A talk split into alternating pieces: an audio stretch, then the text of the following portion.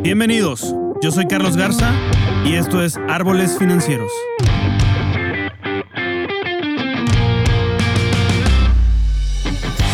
Este es un podcast dedicado al mundo de las finanzas, economía, liderazgo y vida, donde en cada episodio vamos a explorar los cambios que nos llevan a una paz financiera, así como las herramientas de inversión que podemos usar para hacer crecer nuestro patrimonio y lograr la libertad financiera. Todo esto visto desde una manera sencilla, práctica y aplicable a tu vida diaria. Quédate bajo la sombra del árbol financiero. Hey, ¿cómo están? Gracias por estar escuchando Árboles Financieros. Y fíjate que hay una frase que quiero compartir contigo que se llama, o que dice así, la visión correcta de Dios para tu vida se convertirá en la ceguera de tus enemigos. ¿Y qué, qué verdad tiene esta frase?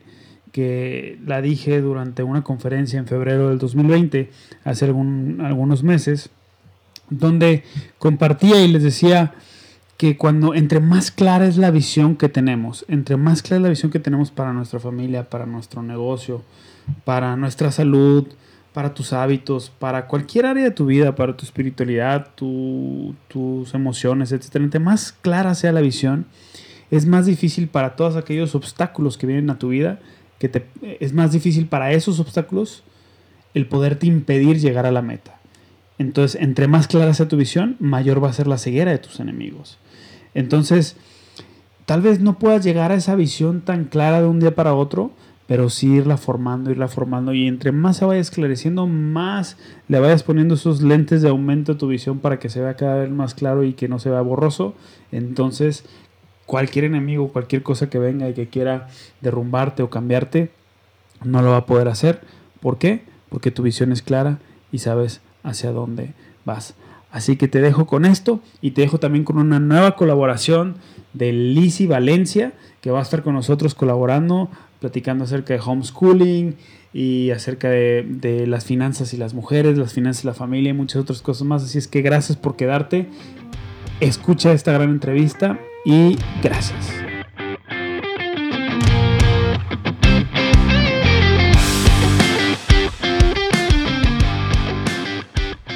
Amigos de Árboles Financieros, bienvenidos a un episodio más y tenemos otra vez otra colaboración. Lo que queremos, amigos, eh, a partir de este mes y todo lo que sigue de Árboles Financieros y de este proyecto es pues dar mayor integración, mayor cantidad de contenido que pueda ser de beneficio para ti y para tus finanzas, porque hay muchos temas que están incluidos aquí.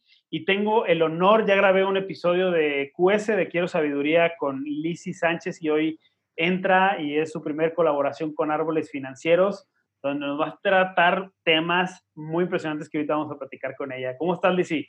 Hola, Carlos, muy bien, gracias. Gracias por invitarme, estoy muy contenta. Gracias, gracias por estar aquí. Gracias por aceptar la colaboración, que espero que sea una colaboración de muchos años, eh, porque yo sé y lo que te conozco y lo que hemos platicado tienes mucho que aportar, eh, no nada más al programa, a toda la gente que te sigue y a toda la gente que, que nos escucha también. Entonces, muchas gracias de nuevo por, por esta colaboración. A ti, gracias. Tú vas a estar dedicado, tu colaboración, tu sección va a estar dedicada al tema de mujeres, familia, homeschooling, todo lo que tiene que ver con esto, que es un equilibrio padrísimo que, creo que le vas a dar al, programa Árboles Financieros. Y hoy nos traes un tema muy interesante que es el rol de las mujeres en las finanzas. Sí, sí, es un tema que a mí me apasiona mucho. De hecho, yo estudié finanzas, estudié administración financiera y aunque nunca ejercí el, al 100% mi carrera, pues en mi casa sí, ¿verdad? Entonces, desde recién casada, mi esposo me dijo, ¿sabes qué? Eh, tú administras mucho mejor que yo, te este, voy a entregar mi sueldo completo. Él nada más le quitaba el diezmo y yo lo que hacía era administrar pues para todo. Entonces es algo que, que me fui acostumbrando y lo he ido, creo yo, perfeccionando con el paso del tiempo. Este, ya vamos a cumplir 15 años el próximo mes de casados, entonces pues es algo que he hecho durante mucho tiempo. Entonces, es un tema que, me gusta mucho y, pues si me das la oportunidad, puedo enseñar a otras mujeres a, que lo disfruten, a que no sea un tema estresante, y, a que puedan aprender, ¿verdad? Y creo que no nada más para mujeres, porque la verdad es que yo admiro lo que hizo Edgar de, ¿sabes qué? En esto no soy bueno y te lo entrego, wow, o sea, eso es, eso es, no, es humillación, es humildad, porque muchos hombres creen que es eso, pero al revés, o sea, creo que las mujeres tienen un gran potencial y, esto del matrimonio es, es algún trabajo en equipo, ¿no? Entonces, parte de ese trabajo en equipo es reconocer qué es lo que, lo que, en lo que eres bueno y en lo que tienes áreas de oportunidad y poder, poder trabajar en equipo. Exactamente. En tu matrimonio así. Pero vamos a hablar de cuatro tipos de mujeres y antes de entrar en tema, me gustaría que describieras esos cuatro tipos de, mujeres, que no, es, lo que nos vamos a enfocar, porque no nada más a mujeres casadas, sino, sino otro tipo. Entonces, el primer tipo de mujer es la mujer. Ok, el primer tipo de mujer es la mujer soltera que aún depende de sus papás. Ok, la mujer soltera que depende de sus papás. Al, al 100% o en un menor grado el segundo grupo es la mujer soltera ya independiente, ya no depende de sus papás, ya ella y se mantiene, ¿verdad? Okay.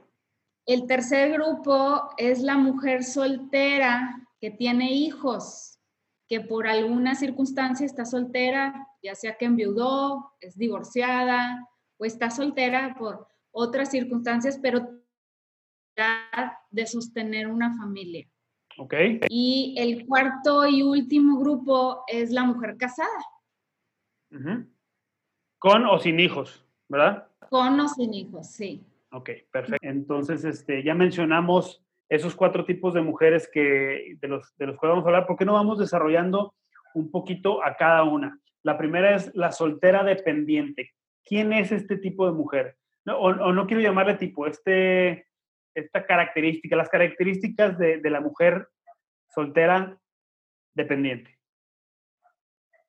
Sí, pues eh, pienso que es esa mujer que todavía eh, está en casa de sus papás, este, que depende de ellos y vive, o sea, vive con ellos, muy seguramente sus papás pagan la luz, el agua, todos los servicios básicos, la comida, entonces Puede ser que dependas al 100% de ellos o que dependas en menor grado, porque a lo mejor tú te pagas tus estudios o te pagas tu ropa o tus salidas, pero todo lo demás, pues, pues tus papás te lo pagan.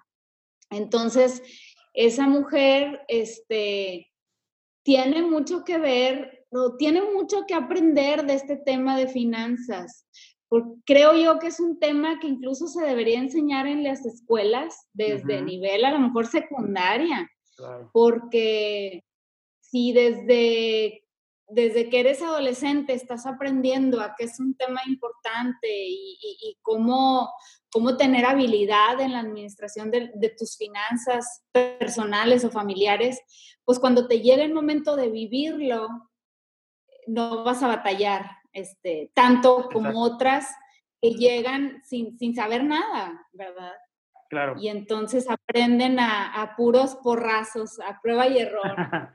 Fíjate que estaba pensando que tal vez es la etapa, a lo mejor la mayor cantidad de las, de las mujeres solteras dependientes van a estar entre una etapa de adolescente y joven, ¿no? Por ahí. Pero es una gran etapa para crear hábitos, ¿no? Para, para crearse hábitos digo, no solo de finanzas, sino de muchos tipos de hábitos de nutrición, de higiene, etcétera, etcétera. Pero creo que es una etapa donde, donde habría que trabajar nosotros los que ya pasamos por esa etapa y no lo hicimos, porque yo no lo hice. Yo aprendí de finanzas ahora sí que a base de golpes y de caídas y de tropezones que me llevó la vida.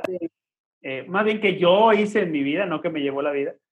Pero ver cómo transmitirles este, y si están escuchando mamás que no están escuchando adolescentes, mamás que pueden transmitirle este mensaje a sus hijas adolescentes, preadolescentes o jóvenes, es la importancia de, que desde ahorita manejen las finanzas, independientemente, si estás en México ya ves que reciben el domingo, el famoso domingo que te dan tus papás tu abuelo, no sé, cualquier cantidad de, de dinero que sea para comprarte lo que tú quieras. Bueno, eso lo puedes empezar a ahorrar, puedes empezarlo a invertir inclusive, ahí ahorita puedes invertir desde 100 pesos en plataformas, en algunas plataformas digitales. Entonces, no está cerrada las finanzas para los adultos, es para todos, ¿no? Exactamente, exactamente. Y yo creo que entre más chica o chico empiece una persona a estudiar del tema, a conocerlo, este, a, experimentar en él, eh, pues adquiere habilidades, eh, adquiere más habilidades o más bien va a llegar a la adultez con muchas más habilidades que aquel que nunca ha experimentado, ni estudiado, ni, ni conoce del tema. Correcto. Entonces, yo le diría a esas mujeres, pues que estás en la mejor etapa de la vida para empezar a aprender. No tiene que ser un tema complicado, es muy sencillo y se te puede comenzar a explicar pues con peras y manzanas, ¿verdad? Eh, eh, de manera simple para, para entenderlo y para comenzar a aplicarlo.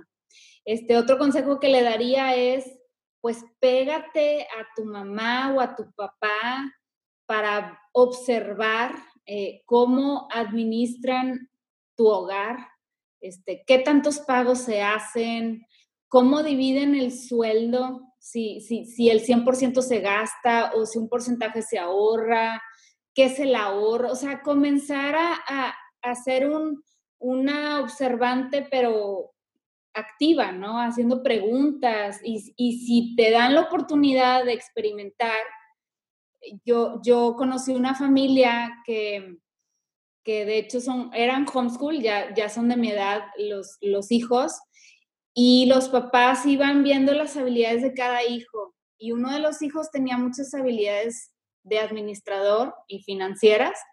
Entonces, cuando cumplió 15 años, el papá lo hizo responsable de la administración de su casa. Órale. Entonces, no nada más administraba que hacer todos los pagos y, y dar dinero para las compras, sino que sus hermanos le daban el dinero a él como si él fuera un banco y él se los guardaba y él llevaba una cuenta de cada uno de sus hermanos. Entonces, la verdad es que cuando se tiene iniciativa hay muchas opciones, ¿verdad? Que, que podemos, que podemos hacer. Oye, ¿cuál es el presente financiero de esa persona? Es una ah, persona pues exitosa, ¿no? Es un banquero en Estados Unidos. de hecho, sí. Exacto, sí, sí, sí. O sea, por ahí va la cosa. Y, a lo mejor no te, tienes que dedicar o no tienes las aptitudes de administración, pero sí puedes empezar a hacer los hábitos que independientemente de que seas artista plástico, escultor o que seas banquero, que puedas desarrollar exitosamente la carrera que te gusta y que, quieres llevar a cabo. Claro.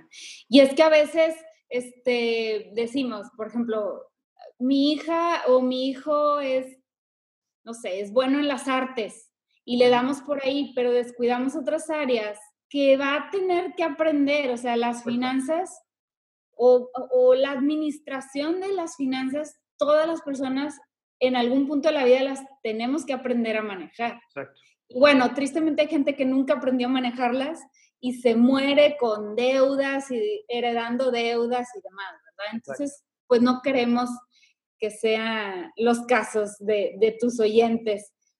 Entonces, si alguna mamá de adolescentes está oyendo, pues es un área de oportunidad para trabajar con los hijos que están en la mejor edad para aprender de finanzas. Exacto. Inclusive si eres una persona, porque se da mucho en México, eh, de mujeres u hombres que tienen más de 25 años y que todavía viven con papá y mamá y que todavía dependen de ellos, que por favor ya sálganse de su casa, se los digo en serio. este, o sea, no estás en el, o sea, sí estás en el hoyo, pero tienes que tomar decisiones en este momento. O sea, y una de ellas, si estás escuchando este podcast, eh, hay esperanza y, hay forma de salir, o sea, pero el chiste es que, te animes, ¿no? Es que, es que des el paso y te va a costar en un principio. A mí me costó tomar decisiones financieras horriblemente y ya estaba casado y ya dependía una persona de mí o dos personas, mi esposa y mi hija. Entonces, qué mejor si la puedes hacer ahorita que no depende nadie de ti. Exactamente. Por eso digo, estás en la mejor etapa para aprender esto. Exacto. Sí. Punto número dos, o, mujer tipo, mujer financiera tipo dos, llamémosle así. Ajá. Es aquella mujer soltera independiente, aquella que ya dio el paso, que muy seguramente ya se salió de vivir de casa de sus papás y a lo mejor renta un departamento o compró una casa, no sé, pero ya tú dependes de ti misma, de tu trabajo, de tu esfuerzo, tú te compras tu ropa, todas tus cosas, pagas los servicios, pues esa mujer también, este, mira, yo he aprendido, Carlos, que en este tema de finanzas siempre hay algo que aprender. Sí. O sea, nunca llegas al punto de decir, ya me las sé todas, del derecho y al revés. No, siempre hay algo que, que puedes aprender para aplicarlo y hacer mejoras en, en, tu administración. Entonces, muchas mujeres de ese grupo, este, pues llegan, tienen la valentía de independizarse y dan ese paso, pero no saben ni por dónde empezar.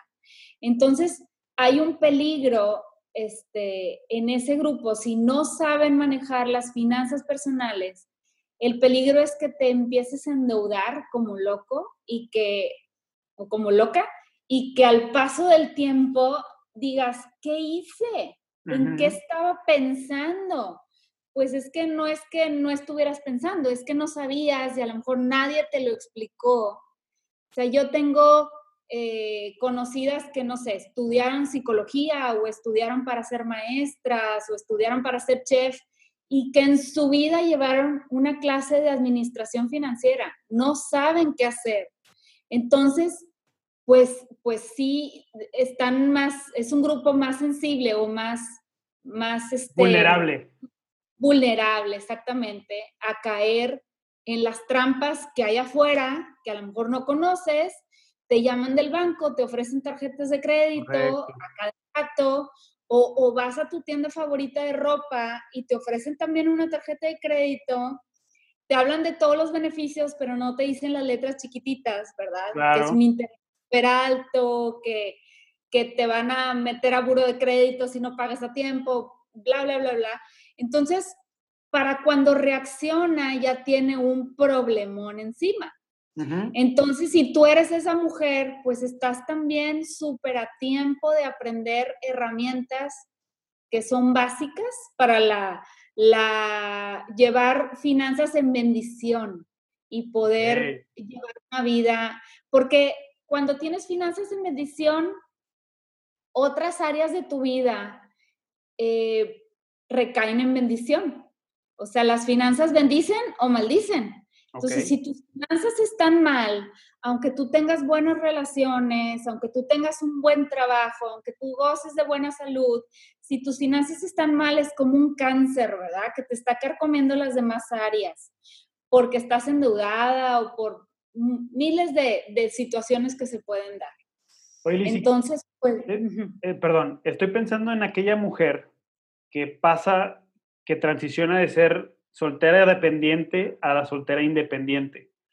Entonces es un shock, al menos a mí me pasó, es un choque emocional fuerte, porque de repente dices, yo ya todas las puedo. No sé si te pasó a ti o si estoy mal o bien en esa parte, o si las mujeres sientan algo similar, pero, pero si dices, ¿sabes cuando recibes tu primer sueldo, tu segundo, tu tercer sueldo, te sales de casa y dices, o sea, de casa de papá y mamá, y dices, ya, o sea, ya, o sea, ya aquí yo la hice, entonces es, siento yo que es como un shot de adrenalina donde dices, venga, tarjeta de Palacio, tarjeta de Liverpool, tarjeta de CNA, tarjeta de Sears, tarjeta de JCPenney, tarjeta, tarjeta, tarjeta, tarjeta, tarjeta, y como ya te ves empoderada, que no digo que no, pero ya te ves empoderada financieramente, entonces crees que todas las vas a poder en todas las tarjetas o en todas las, las, las tiendas departamentales, por decir algo, ¿verdad? Imaginemos, no nada más tiendas departamentales vendan otras cosas, coche, casa, bla, bla, bla, cada quien de acuerdo a su nivel, pero si empezamos así, si es ese choque eh, o si, es, si viene esa parte emocional y si sí, ¿qué recomiendas para poder evitar ese tipo de, de choque o ese tipo de cambio para no, para no irnos al extremo de, la posibilidad de caer en esas deudas? Pues es que mira, yo creo que está ligado con la inmadurez que tenemos a esa edad. O sea, nunca has vivido sola y te sales y, y, si ya tuviste el valor de independizarte, pues crees que ese valor va a conquistar todo lo demás, ¿verdad? Entonces, este, pero no es así. Hay, hay muchas trampas allá afuera, como decía ahorita, que si no, que, que, que, por la inmadurez de la edad, a lo mejor, pues no las conoces. Y, y, y, si no te informas o si no te educas, muy seguramente vas a caer en ellas. Entonces, este, pues, pues, ¿qué consejo te daría? No, no manejes tarjetas de crédito. Eso te va a evitar muchísimos dolores de cabeza y muchísimos problemas futuros. No saques tarjetas de crédito. Si te es posible, no eh, te endeudes en un carro tampoco o en, en, en, otro tipo de cosas. O sea, vive con lo que te alcance de tu sueldo. Si ganas desde ganar 4 mil pesos hasta ganar 400 mil pesos, yo no sé cuál sea tu situación, ajustate a lo que ganas. Entonces, hay muchas habilidades que puedes aprender desde ahorita este, que te van a servir a no caer en esas trampas. Una de ellas, pues, pues es administrarte con lo que tengas, no con lo que no tienes, ¿verdad? Entonces, yo creo que aquí, Carlos, entra mucho un tema que, que, es el contentamiento. Ahorita vivimos en una, en una época en donde difícilmente una mujer está contenta con lo que tiene y con lo que es. Porque estamos en, en, en la era de, de la cirugía plástica, este, de, mira, simplemente las redes sociales tienen demasiado que ver. Este, en las redes sociales se ve mucha perfección, entonces se aspira a esa perfección. Entonces, a lo mejor una mujer que se acaba de independizar dice, por fin voy a ganar mi dinero y me voy a hacer esa cirugía que quiero, o me voy a comprar la ropa que yo quiero, o el coche que yo quiero, o la casa que yo quiera, no sé. Este, pero porque estás poniendo tu mirada en, todo lo que ves, ya sea en redes sociales o en películas o en revistas, yo no sé. Este, pero ahorita el tema del contentamiento, híjole, rara la persona que, que lo tiene, que dice, aunque gano poquito, estoy contenta con, lo, con mi ropa, con mi coche, con mi casa, tal como está como que siempre hay esa cosquilla de, de, no, es que quiero más, es que quiero más, es que quiero, quiero esto, quiero lo otro, y, y nunca hay esa satisfacción interna. No estoy diciendo que seamos mediocres y, que, y, que, no aspiremos a, a, mejorar. Lo que, lo que quiero, espero ser clara, lo que quiero transmitir es que gran parte de los errores que, caemos en las trampas que hay allá afuera en cuanto a finanzas, es porque no estamos contentas con nosotras. Y pensamos que la felicidad está en eso, ¿no? Que, que, voy a ser más feliz por tener tantos, eh, tal, tal cosa o tal departamento o tal carro, pero híjole, es que del contentamiento casi no se habla. Yo tengo un episodio donde hablo específicamente del contentamiento, pero creo que debemos de empezar a cambiar el discurso y hablar menos de felicidad y más, de, y más de contentamiento, porque el contentamiento es, no importa si tengo mucho, si tengo poco, estoy contento con lo que, o sea, soy, estoy satisfecho, creo que esa es la palabra. Exactamente. Satisfecho. Mira, yo anoté, es una satisfacción interior que no exige cambios en circunstancias externas. O sea, sea rica o sea pobre, estoy satisfecha. ¿Con quién soy? Exacto mi, identidad no está por, por las joyas que traigo, por la calidad de la ropa que traigo o el carro que traigo, no me define. Entonces, pues el, el, contentamiento juega una parte muy crucial en las finanzas de una persona. Porque si es una persona con una autoestima por los suelos, que batalla con eso, va a ser fácilmente presa de las campañas de mercadotecnia que están diseñadas para gancharte claro. y para que caigas en la, en la trampa de, de, que eso te va a hacer feliz. Exacto. ¿Verdad? Exacto. Sí, sí, tenemos que empezar a cambiar el discurso y a los y las que nos escuchan sobre todo. Eh, me encanta eso porque tú me, no quiero escucharme machista con esto que voy a decir, pero creo que las mujeres tienden a eso, a, a no creerse quién son por lo que son. ¿Sí me explico? Y a ese tipo de mujeres estamos hablando ahorita, que tú eres hermosa por como eres, eres bella por, por quién eres, no por lo que traes puesto, ni por las cirugías que tienes o que no tienes, ni por el coche que tienes, ni por el marido que tienes, ni por la escuela donde están tus hijos, ni por la escuela donde trabajaste. Y le podemos seguir aquí una hora diciendo todas las características. Solamente por quién eres, por la mujer que fuiste creada por Dios, ya eres hermosa y, y, y, en eso te tienes que basar, ¿no? Así Todo lo demás es añadidura completamente. Entonces, si desarrollamos eso, creo yo, y cayó perfecto, porque es un tema que yo el año pasado me aventé y se lo recomiendo, amigos, eh, los que nos escuchan, eh, independientemente de que creas en Dios o no, estudien o lean el libro de Filipenses que habla de contentamiento. Yo me aventé un estudio de eso, donde el contentamiento no significa mediocridad, significa hacer más con menos y, significa este, vivir con lo necesario y dar con todo lo demás. Y dar, entonces, nos podemos aventar todo un, todo un episodio de esto, pero, y estaría padre verlo en algunas próximas colaboraciones, esta parte del contentamiento. Pero sí, definitivamente va, va, va con esto, va, va ligado y creo que tenemos que cambiar ese discurso, como te lo decía, hablar acerca más sobre el contentamiento y la satisfacción de lo que tenemos. Es decir, en este momento, eh, y lo aplicamos porque esto lo estamos, eh, ¿cómo se llama?, grabando durante coronavirus y durante la pandemia, habrá gente que tal vez tuvo que reducir sus gastos y no está viviendo o no está comiendo, fíjate hasta dónde ir, no está comiendo la misma carnita bonita padre de la carnicería tal, como quieras llamarle, y se está teniendo que reducir a los frijoles con arroz, con... ¿Sabes qué? También hay contentamiento en eso y hay felicidad en eso. O sea, estás comiendo y hay agradecimiento en eso. Exacto. Porque, hay comida en tu plato. Entonces, tu contentamiento y felicidad no depende de eso. Exacto.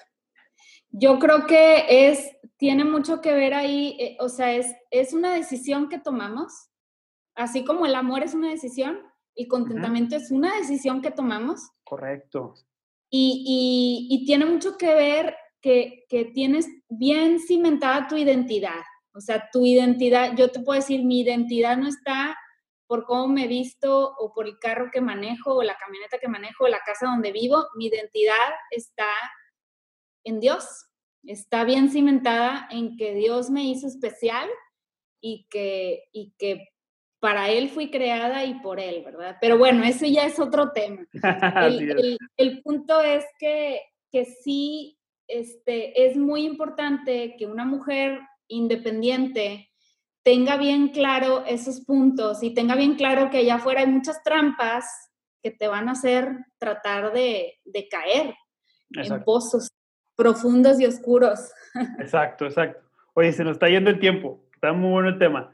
Eh, mujer financiera tipo 3, que es la mamá, eh, no sé si llamarlo así, tú me dirás mamá soltera, que no importa la situación civil en la que se encuentre, viuda, casada, eh, perdón, viuda, divorciada, o que simplemente decidió tener hijos por su cuenta. Este, ese es el tercer tipo de mamá financiera, perdón, tercer tipo de mujer financiera. Ajá. ¿Cómo, ¿Cómo, lo describimos o cómo? Bueno, pues ahí ya en el hecho de convertirte en mamá, ya tienes una responsabilidad, ya te cayó un peso encima mucho más grande. Y, y creo que, que es bueno tener esa responsabilidad porque al mismo tiempo es tu motivación. Tú entrevist, mi esposo durante muchos años trabajó en recursos humanos y entrevistó a mucha gente y contrataba a mucha gente y me decía, las mejores son las mamás solteras. ya, ya sea que sean divorciadas, viudas o, decidieron quedarse solteras, este, porque sus hijos son el motor, es lo que las empuja a hacer, eh, a, dar, a dar el mejor esfuerzo. Entonces dice, cuando contrato una, una mamá soltera, todos mis gerentes me felicitan y me dicen que fue el mejor recurso que les mandé en el mes. Entonces, pues tienes una muy buena motivación aprovechala. O, sea, si tu motivación son tus hijos, aprovechalo para no nada más darles lo mejor, porque eso es lo primero que dice una mamá, ¿verdad? Les quiero dar lo mejor, eso es buenísimo. Pero también se trata de, de, al momento que tú tienes problemas financieros, ya estás mermándote emocionalmente para con tus hijos. No sé si me explico. O sea, ya, ya no, ya traes algo, ya traes un problema interno que te está robando la paz, que te está robando el sueño a lo mejor, que te está trayendo enfermedades, ansiedad, depresión o colitis, etcétera. Entonces, por ende, ya no estás al 100 con tus hijos. Entonces, sé de muchas mamás que caen en, este, en esta descripción de, mamás eh, solteras y se esfuerzan muchísimo, son bien trabajadoras, la mayoría se esfuerzan muchísimo por darles lo mejor a sus hijos y eso es de admirarse totalmente. Yo me quito el sombrero con las mamás solteras, tienen una, una carga encima muy grande que, que han sabido sacar adelante solitas, pero ojo, muchas mamás yo veo que les dan todo a sus hijos y en ese afán por quererles dar todo, a veces les dan de más, demasiado. Así como este, le compran el celular de último modelo a su hijo porque pobrecito, se burlan de él en la escuela y, para que no se burlen de él, déjame le doy el mejor celular. Y a veces ellas traen uno de menor calidad o, le compran ocho pares de tenis al, niño o, o, a los hijos porque, porque no sé, creen que con eso van a suplir algún hueco o algo y ahí ya caemos en un error porque eso está trayendo presión sobre tu vida, una presión financiera que no tienes por qué cargar. Tus hijos deben aprender a estar contentos con, que tengan eh, comida en sus casas, con que tengan ropa, con que tengan un techo donde dormir y lo demás no tiene que ser una presión para ti. No tienes por qué sentir que les tienes que dar las mejores marcas. No sé si me estoy explicando. Sí, completamente. ¿Crees que tenga que ver con algo emocional de las mujeres? ¿O, ¿Puedes? ¿O, a qué se debe? Mira, entre mamás yo he visto que hay mucha competencia, sobre todo en los colegios. Este, cuando estás conviviendo en un grupo de mamás, que estás en la piñata de uno de los compañeritos de tu hijo, y ahí es una competencia como invisible, porque a veces es muy, muy notorio y abiertamente se están comiendo al otro niño que a lo mejor trae el tenis roto o, etcétera. Pero a veces es invisible, a veces es como un, un vivoreo, ¿no? y, y eso se percibe en el ambiente, entonces la mamá quiere, pues, no quiere quedarse atrás, ¿verdad? Entonces empiezas a tratar de seguir el ritmo este, de, una sociedad que está como, como aborazada por, por ay, no, no sé cómo ponerlo en palabras, como con prisa por porque los niños tengan todo. Sí, claro. Entonces, eh, eh, entre mamás hay esa, esa conversación que a veces no es, no es con palabras, pero se respira en el ambiente. Entonces te sientes en una competencia y, quieres pues suplir eso, pero, pero sí es algo emocional, como tú dices, es no saber frenarlo, no saber porque nuevamente a lo mejor tienes tu identidad puesta en lo material y, crees que con tus hijos va a ser igual, que si no andan bien vestidos, pues los van a hacer a un lado, o que si no tienen el iPad, los van a rechazar, etc. Fíjate que a mi esposa y a mí nos tocó, y te voy a dar el ejemplo y a ver si te ha pasado a ti, eh, en el kinder de donde está mi hija, eh, nosotros estábamos saliendo de deudas y todo eso, y pues decidimos darle la educación a, a nuestra hija eh, en kinder, pues, en una escuela. Y a mí no me había tocado esto, ni siquiera me había pasado por la mente que pues hay niños que cumplen años en diferentes meses que mi hija, ¿verdad? Entonces, este, cuando cumple años mi hija le empieza a llover regalos, ¿no? Y nosotros saliendo de deudas, no, no, no, no, no. Entonces, el mes siguiente donde pues le empiezan a llegar regalos y había unos regalos que tú dices, órale, o sea, ¿qué onda? Y sí, súper guau, y otros regalos no tan guau. Para mí y para nosotros yo he entendido que eso no tiene nada que ver y simplemente el detalle es, es lo que se agradece y si no hubiera detalle como quiera. Pero luego la contraparte de ahora yo le tengo que regalar, sí sentimos presión y entiendo a las mamás cuando dices, siento la presión, pero fíjate, nos fue muy difícil tomar la decisión en los meses siguientes por la parte de que estábamos saliendo de deudas y todo eso, de decir, no podemos regalar nada en este momento. Y ahora sí que si tu amistad depende de esto, pues gracias, no podemos ser amigos, ¿no? Sí. Entonces tuvimos que tomar una decisión difícil en ese momento. Y esto sí, lo puedo decir, me imagino que para las mujeres es todavía más complicado porque el, el bonding entre mujeres, la relación de mujer-mujer, es todavía más cercana que un hombre con otro hombre. No sé si me explico. Sí. Entonces, sí, sí. Y no sé si te pasó algo a ti o te ha pasado algo a ti, tanto tú que no pudiste o alguien que no pudo y cómo lo tomaste en cuenta, porque creo que tenemos que cambiar de nuevo, voy, con esto, ese discurso de no tiene nada de malo si no te regalan nada a alguien porque no pudo. O sea, no pudo y punto. Sí, sí. No depende de los regalos, ¿no?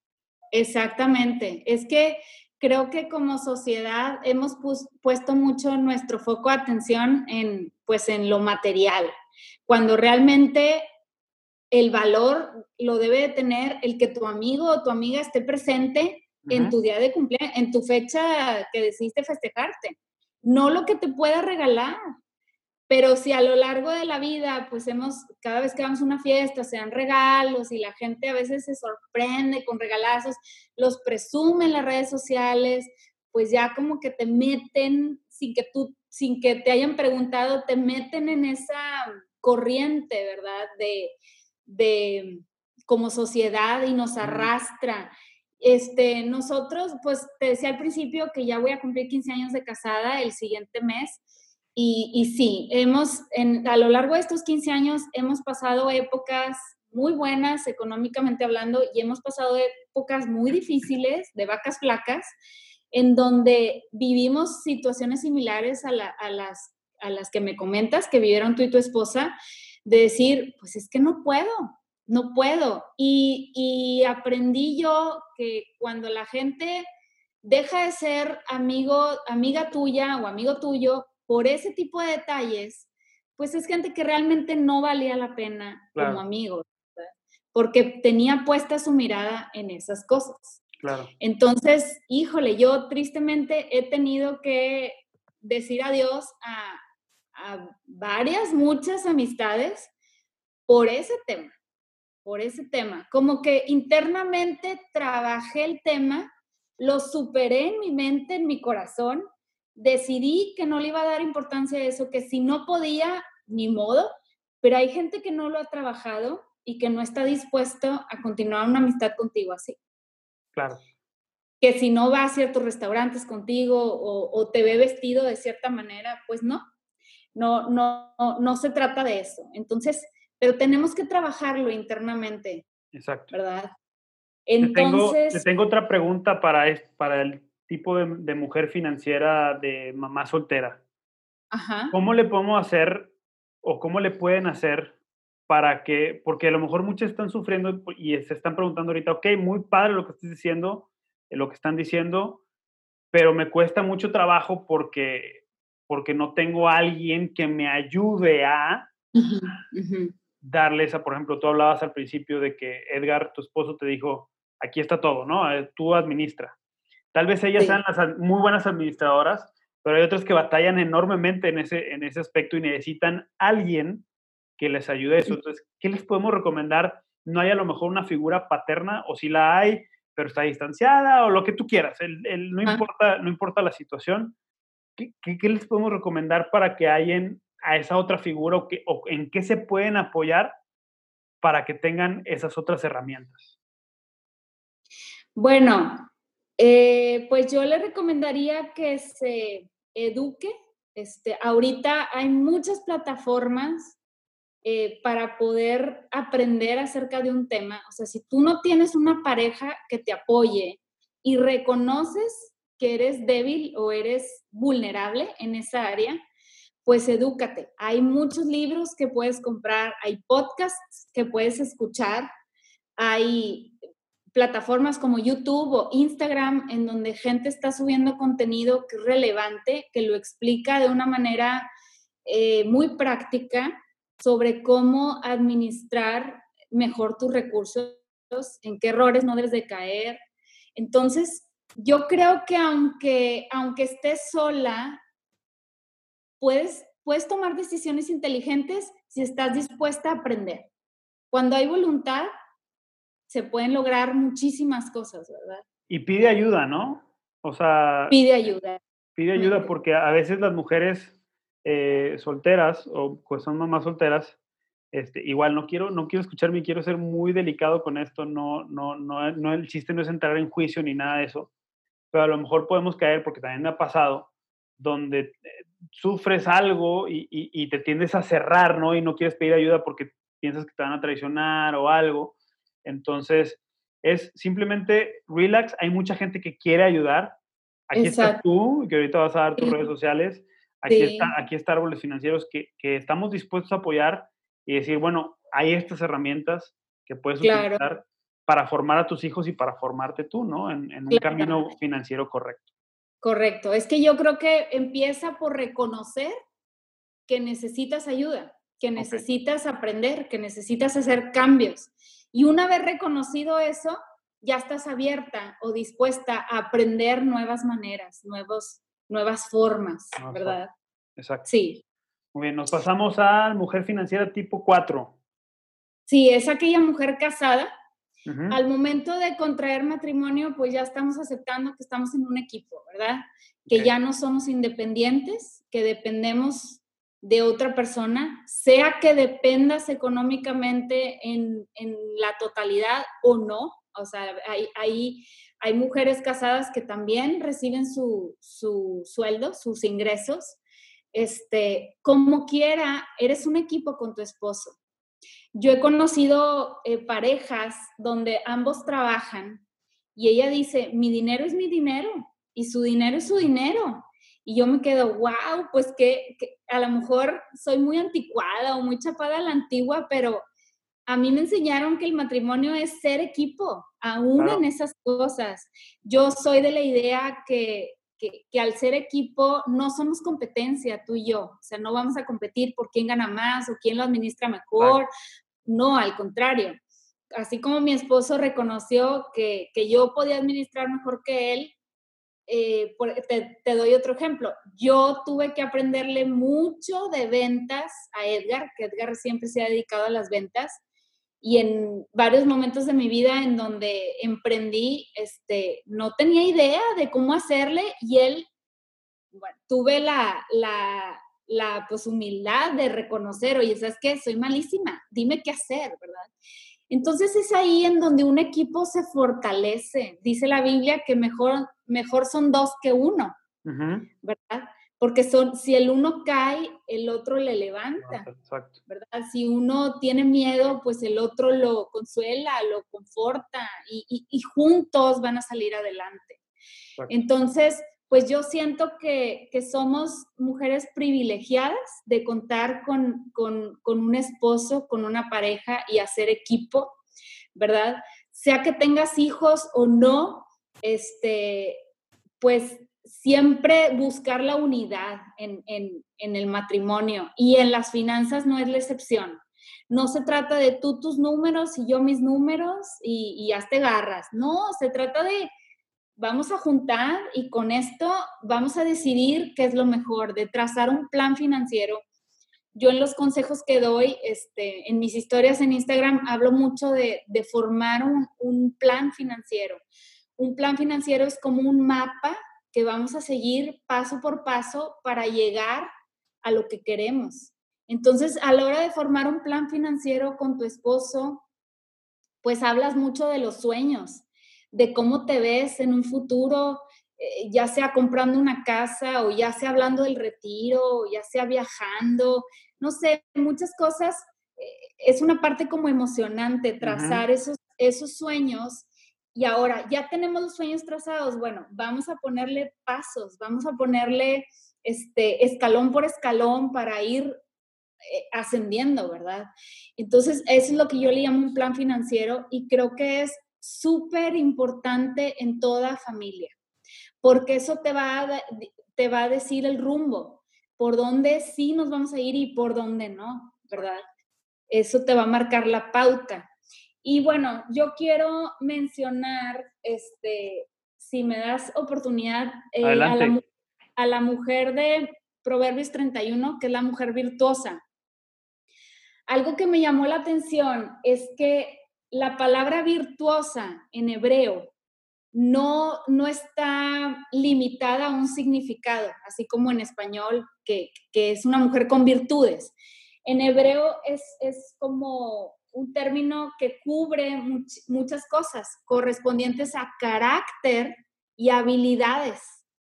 Entonces, eso me, me, da esperanza, porque si yo no tengo ciertas habilidades, yo las puedo desarrollar. Al igual que el carácter, lo puedo ir desarrollando, lo puedo ir perfeccionando. Entonces muchas veces decimos, leemos la descripción de mujer virtuosa y decimos, ay no, yo no hago todo eso, es, una mujer modelo, ¿verdad? Pero hay esperanza, podemos desarrollar habilidades y podemos desarrollar carácter para llegar a ser como esa mujer que escogieron este, para ser como la mujer modelo. Una de las cosas que me llama la atención, no voy a mencionar todo, pero una de las cosas es que dice, su marido, no, el corazón de su marido está confiado en ella. Creo que, creo que eso es, es eh, clave a la hora de hablar de finanzas personales. Mira, una mujer casada puede estar en mi papel que yo administro las cosas del hogar porque mi esposo me dio esa libertad, pero puede estar en el otro lado, en donde el esposo es el administrador del hogar y a ella le toca estar más en un papel como de observadora o de como no tan directo, como más indirecto, ¿no?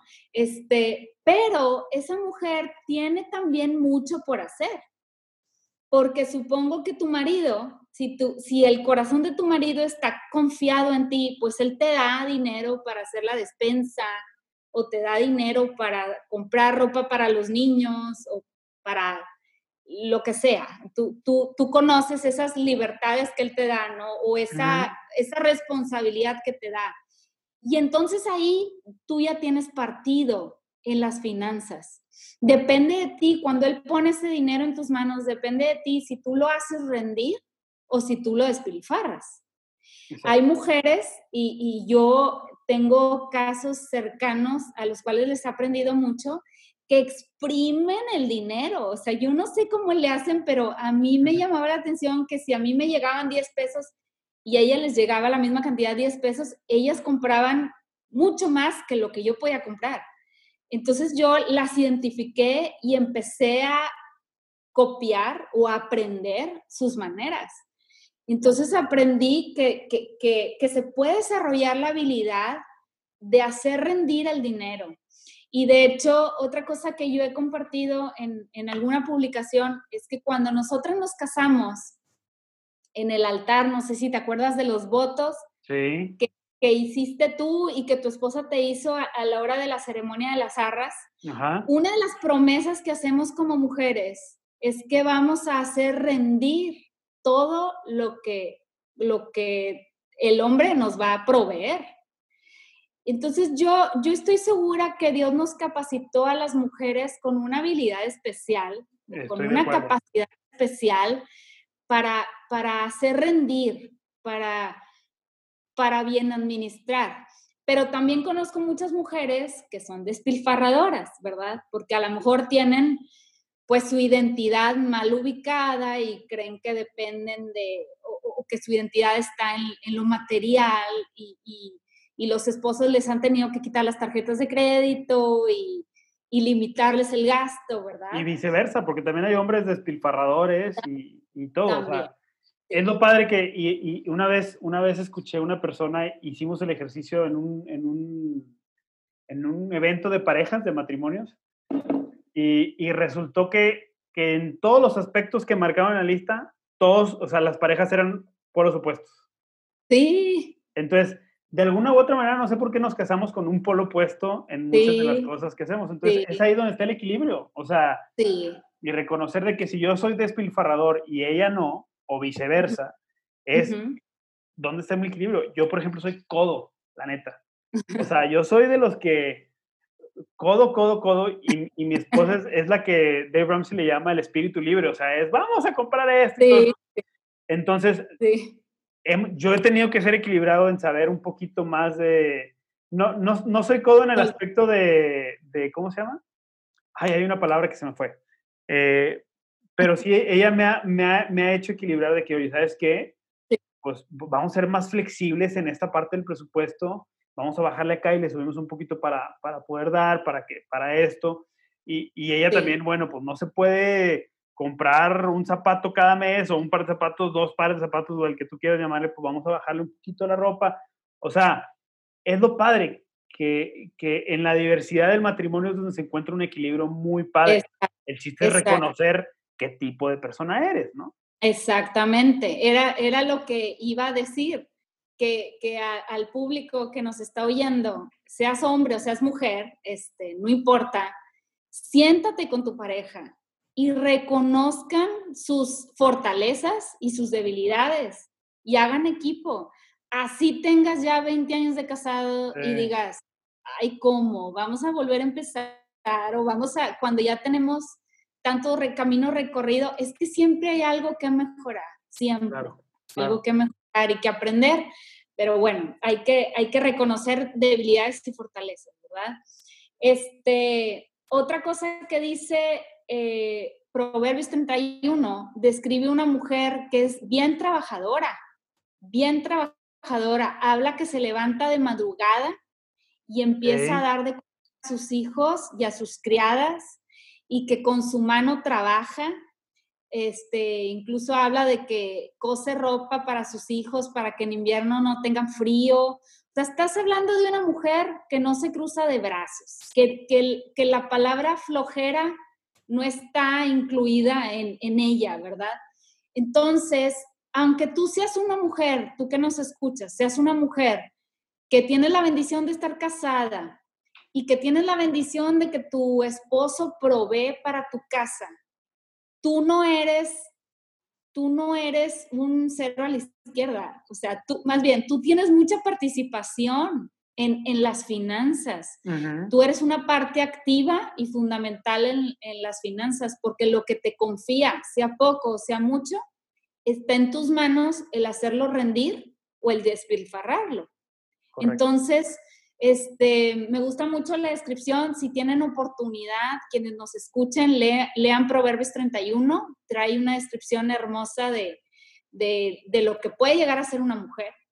Entonces, Incluso hay una parte que dice que calcula el valor de un terreno y lo compra. O sea, estás hablando de una mujer inversionista. Emprendedora de... Emprendedora. completamente. Dice que trae su pan desde lejos. O sea, no es donde primero lo encuentre. A lo mejor el pan de buena calidad estaba lejos y caminó más o trabajó más para obtener ese pan.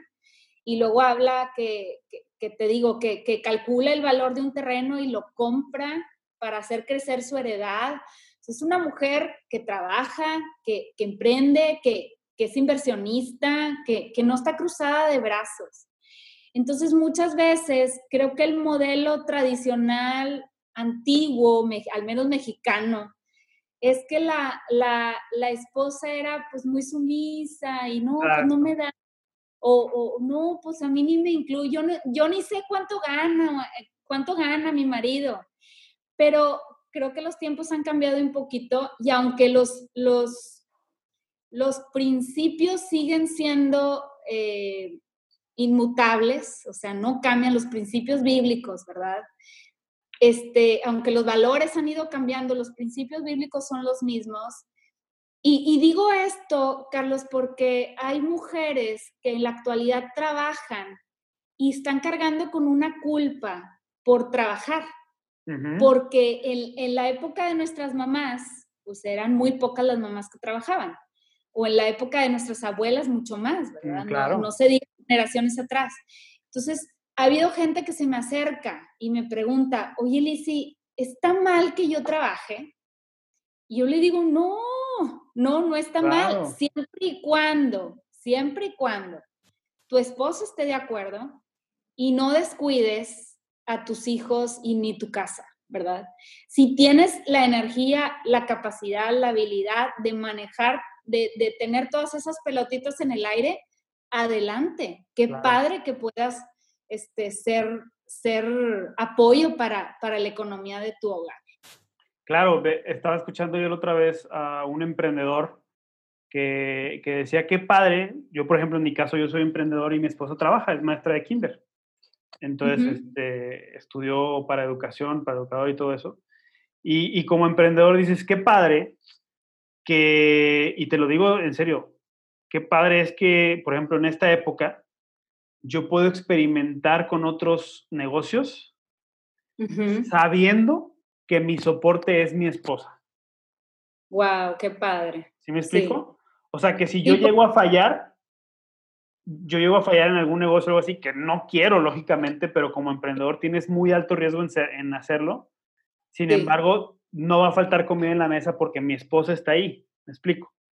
Sí, sí. No me aprovecho y no quiero que me lo entiendan como que me estoy aprovechando de ella, no, porque somos un equipo. ¿no? Es un soporte, es un, soporte. Y eso somos, yo soy un soporte para ella en otras cosas, ¿no? Entonces, sí, sí. pero eso está padrísimo, o sea, y qué padre que al revés, que si la mujer es emprendedora y el hombre tiene un trabajo fijo, si a la mujer le llega a ir mal en algún momento o el negocio cayó en esta época de pandemia o lo que quieras, y el, y el chavo tiene un trabajo fijo, qué padre porque es un soporte él también. O sea, claro. es viceversa. Entonces, las dos son columnas que, que, están soportando un, piso. Se cae una y la otra tiene que entrar al quite, ¿no? Y ponerse más en medio y ajustarse. Eso, eso es lo padre del matrimonio. Exacto, que somos un equipo, no somos competencia. Aunque, aunque menciono brevemente, he conocido matrimonios fallidos por el simple hecho de que ella ganaba más que él. Siento, no sé, tú me dirás, siento que en la mayoría de los hombres eh, es, lo toman como una humillación en, eh, si se da el caso de que ella sea más exitosa, ya, ya sé que hay que definir bien el éxito, ¿verdad? Pero bueno, que ella gane más que él, de pronto él lo siente como una humillación y puede ser que sea porque ella lo usa como una herramienta para humillarlo. A lo mejor eso, eso tiene que ver. Exacto. Pero, pero si alguien nos está oyendo y está en, eso, en esa postura, este, si tú eres la mujer que gana más que el hombre, no te aproveches de eso. Se trata de ser un equipo. Exacto. No, no te aproveches para, para que sea una herramienta para humillarlo o para reclamarle cosas, ¿verdad? Y si tú eres hombre y estás en esa postura, pues como dice Carlos, que sea una bendición, que sea un soporte, un agradecerle, ¿verdad? Y seguirte esforzando por sacar adelante lo que tú estés haciendo. Mira, hay algo bien interesante que, ya me gustaría ir, cerrando. Sí. Este, nada más quiero terminar con esto, esta parte de, la, de, de las mujeres casadas es, es que cuando te casas, o cuando te, cuando te casas, hay, no hay dos sueldos. Imaginemos que los dos están, están trabajando. No hay dos sueldos del hogar, hay un ingreso del hogar. Que se compone de dos sueldos. Pero ese ingreso es de los dos. En el momento en que te casas, si uno traía deudas y otro no, la deuda se, se, o sea, ya es de los dos. Sí, exacto. No es de uno, ya es de los dos. Me explico. Entonces, creo que tenemos que empezar a ver el matrimonio como eso porque eso, eso va a ayudarnos más en el matrimonio. Una de las causas de divorcio son las finanzas, el dinero y el sexo. Son, de las, son de las dos causas más, más grandes del divorcio, englobadas, lógicamente. Pero si podemos entender eso, de que hay un solo ingreso del hogar independientemente de cuántos sueldos haya, hay un solo ingreso, es porque todo lo que se ingresa, todo el dinero que llega a la casa es de todos. Y de todos me refiero al papá y a mamá, a, esposo y esposa, y entre los dos se toman acuerdos para tomar decisiones, pequeñas, grandes, de todo tipo, ¿no? Entonces, es un solo ingreso y, la deuda es de todos. O sea, ya si te casaste con deudas, brother, ya tú si no tenías deudas y tu esposa sí o al revés, ya es tu deuda y hay que ver cómo hacerla. Entonces, tu ingreso va a ir para terminar la deuda también de ella y al revés, tu ingreso va a ir para terminar la deuda de él. Entonces, si no, ¿para qué te casas, no? O sea, eso es lo padre, porque es una interdependencia que da independencia, creo, a la vez. O sea, dependemos mutuamente para crearnos una, una independencia financiera y poder viajar y poder crear los sueños que podemos forjarnos juntos, ¿no? Juntos. Y sabes qué, Carlos, ahorita que estás diciendo eso, pasa lo mismo, y lo menciono porque creo que actualmente hay muchos casos así, pasa lo mismo cuando te casas por segunda vez y que ya traes hijos.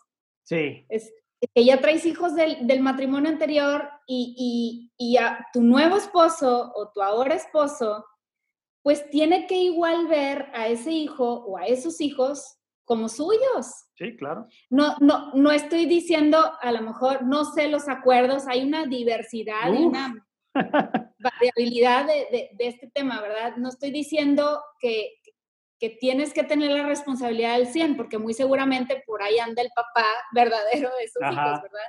Que yo creo que nunca se debe deshacer de esa responsabilidad. Pero el hecho tú de casarte con una mujer que ya tiene hijos, pues te involucra en la vida de los hijos tanto emocionalmente como económicamente sea que, el papá participe o no participe, o participe poco o mucho, pues tú estás en medio de, esa ecuación, ¿verdad? Claro. Entonces, pues eh, eh, hay, que, hay que hacer acuerdos desde un principio, como tú dices, y, en, gran parte de esos acuerdos está el éxito de un matrimonio y el éxito de unas finanzas eh, en saludables, en bendición. Así es. Así es. Oye, Lizzy, pues bien interesante todo esto. De hecho, saqué algunos temas que vamos a tener que estar hablando durante siguientes participaciones y colaboraciones, porque la verdad es un tema muy extenso. Y, amigas, amigos que nos escuchan, pues espero que, les sirva de esto, que, que, sea de valor todo lo que estamos hablando. Y si tienen dudas, por favor, déjenos ahí en la descripción del podcast, están las redes sociales mías y las redes sociales de Lizzy. ¿Por qué no las dices de una vez aquí en, el programa, Lizzy, tus redes sociales? Claro, sí, a, mí me encuentran en Instagram como Mamá Salmón, igual en Facebook como Mamá Salmón. Este, ahí doy usualmente una o dos veces a la semana, doy consejos de finanzas. No nada más hablo de finanzas, también soy mamá homeschool, este, y de repente doy consejos de homeschool o de nutrición. Es que bueno, el rol de una mamá es muy extenso, muy variado. Así este, Pero me pueden ahí encontrar. Guardo todas las historias de finanzas ahí en los highlights por si las quieren ver. Ahí he dado tips de cómo hacer rendir el dinero este, o de cómo administrarlo mejor, etc. Correcto. Pues muchas gracias nuevo, Lizzy. Nos vemos en la, en la próxima colaboración y no, nos escuchamos también de todas formas. Sí, muchas gracias. Gracias por haberme invitado. Siempre es un placer, lo disfruto mucho. Así es, y aprendemos, aprendemos todo y esperamos que también los que nos escuchan este, pues aprendan todo. Un saludo a Linares, que ya nos escuchan hasta allá también. Saludos. Muchas gracias y estamos en contacto.